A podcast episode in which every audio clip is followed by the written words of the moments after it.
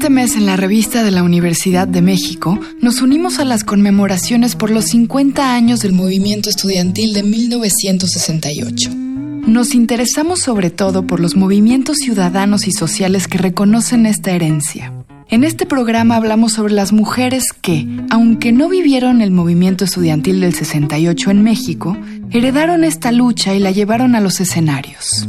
Nuestra invitada es Tere Estrada, escritora, rockera e historiadora de las mujeres del rock mexicano.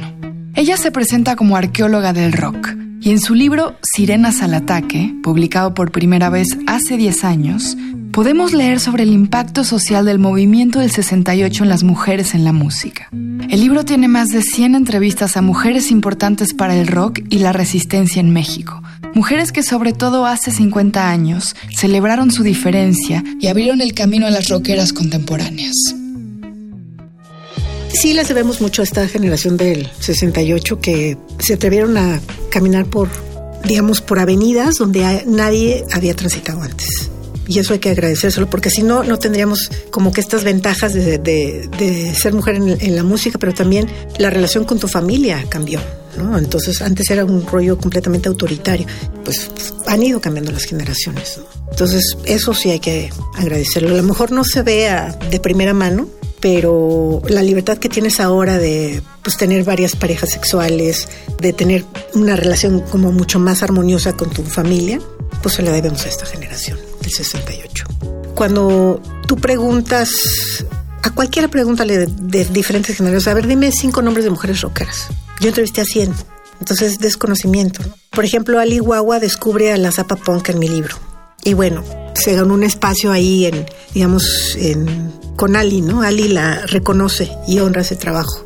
La mamá del punk en México, Ángela Martínez, murió hace poco también y quedó su testimonio en el libro. Entonces, es bueno, cuando menos dejé una huellita donde puedes darte un clavado y conocer todo este abanico de, propuestas.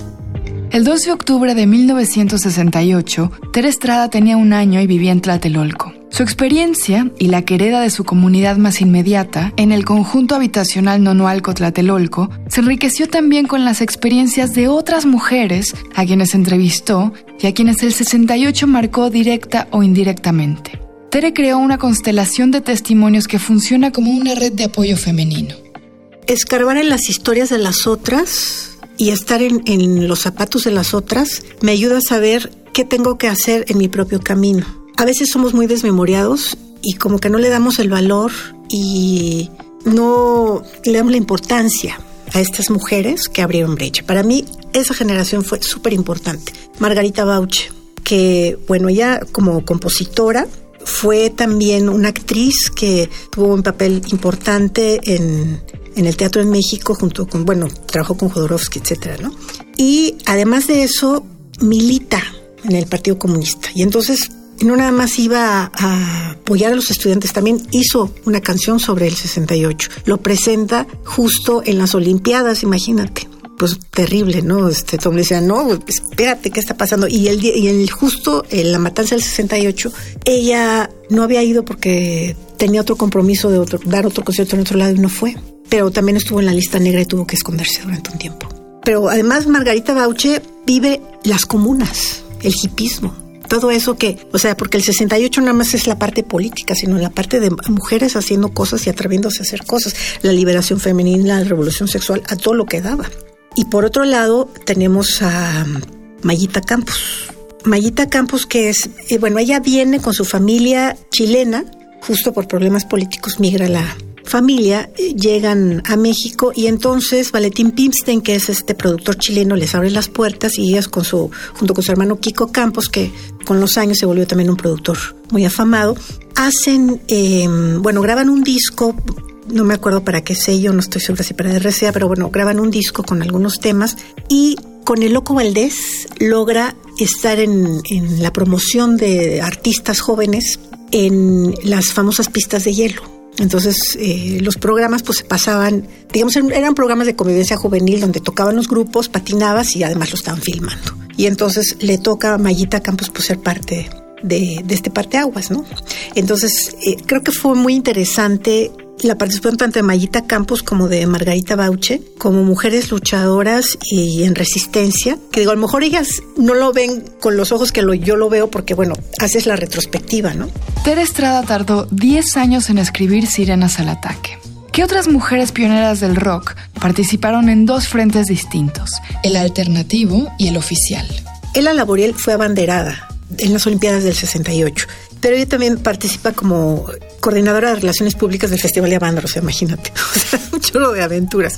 Y ella participa en los primeros grupos que promovían el twist, las Yolis, con las hermanas Iris y Reta. Entonces, con ellas, pues, empezó a rock and rollear, pero bueno, lo que te cuenta es que llaman por teléfono a su casa para buscar a su hermano Johnny con, con su grupo de los rebeldes. Y entonces ella dice, bueno, sí, va mi hermano, pero la condición es que contraten también a las Yolis. entonces luego ahí metiendo la cuchara para poder inmiscuirse en, ese medio, ¿no? Entonces, eh, ella graba en, esa época un, disco solista también eh, con, con, Maestro Neri, también, y bueno, hay una canción por ahí famosilla que se llama El Gato Negro, que es como que siento que la, la define muy bien. Entonces, bueno, estaba como la psicodelia. Angélica María también sale un poco del huacal y hace justo este eh, disco con los Duk Duks, eh, con la película de mm, donde participa también eh, José Agustín, eh, de Cinco de fresa y uno de chocolate, o al revés, no me acuerdo, perdón, la dislexia.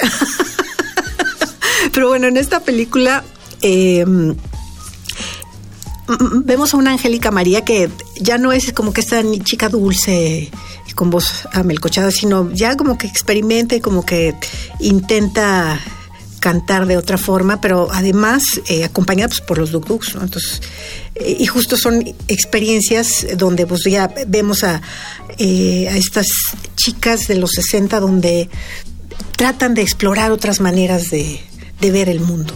¿no? O sea, ya no era este asunto de, bueno, me voy a casar y mi novio de manita sudada, ¿no? Y los chaperones famosos que acompañaban a las chicas, ¿no? Siempre tenías que ir con un chaperón para salir con tu novio, ¿no?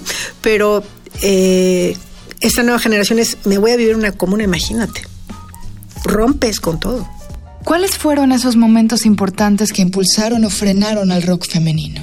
Después de Vándaro justo se, se cerraron muchas puertas, ¿no? Porque había una orden de Echeverría de que sí a, la trova, pero no al rock.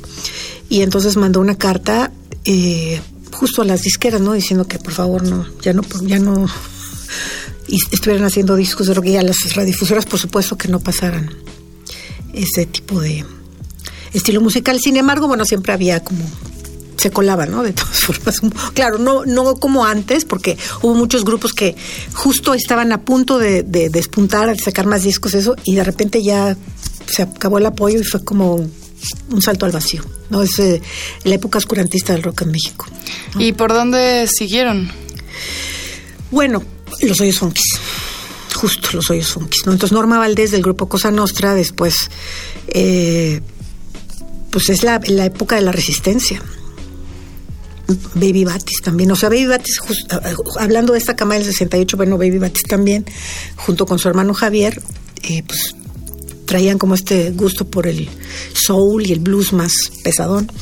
Entonces, eh, y bueno, cumplió aniversario Javier Batis y Baby pues también es un, es un ícono en la historia, ¿no? Lo mismo que Mayita, lo mismo que Margarita Bauche, ¿no? Em, y bueno, la resistencia a los hoyos funkis fue tremenda, ¿no? Este, digo, también Norma Valdés, no, pues cuenta que ella tenía que cargar un fuete para defenderse del, de los chavos porque se ponían muy rudos, todos drogados ahí. Y pues no había seguridad, ¿no? Entonces dice que cualquier cosa podía pasar entre el que salías de la camioneta y llegabas al escenario. Entonces, a latigas con permiso.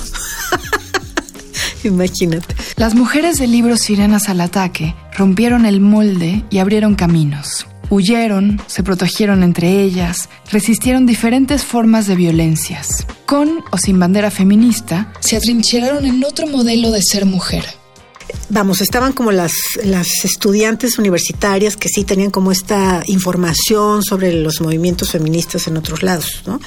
Y por otro lado, pues las chavas más como de a pie, que pues lo vivían día a día y más allá de teorías o saber de alguna líder o no, era como qué sí dejo pasar y qué no dejo pasar. O sea, que es eh, dónde veo machismo y dónde puedo cambiar las maneras de hacer las cosas y dónde no. Y eso lo veían todos los días en el escenario, ¿no?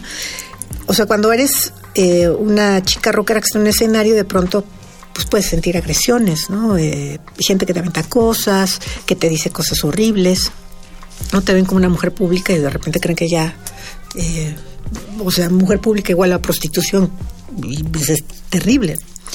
Entonces, creo que pues las rockeras día a día lo, lo vivían y pues se enfrentaban justo, o sea, imagínate lo que yo quiero que dimensiones, imagínense las, eh, por ejemplo, las Marillettes que fueron el primer grupo de mujeres tocando instrumentos eléctricos.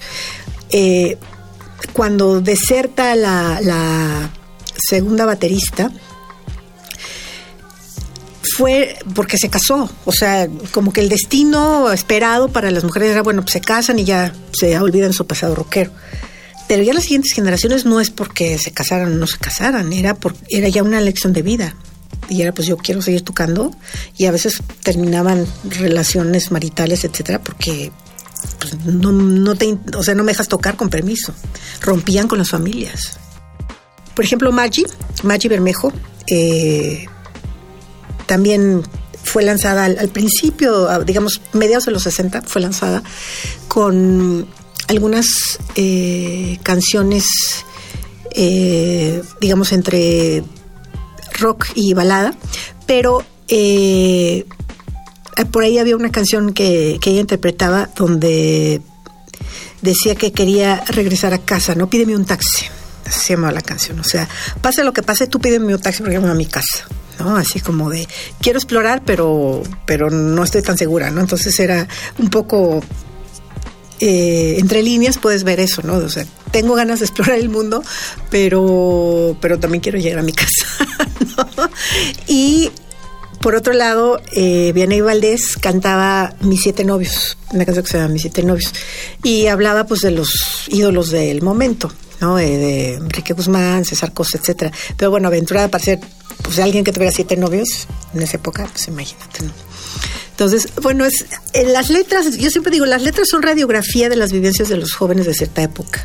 Algunas más veladas, otras eh, más directas, pero sí puedes ver eso de... Eh, en, en, cambio, digamos, eh, las primeras rolls eran las canciones este, Quiero ser la consentida de mi profesor.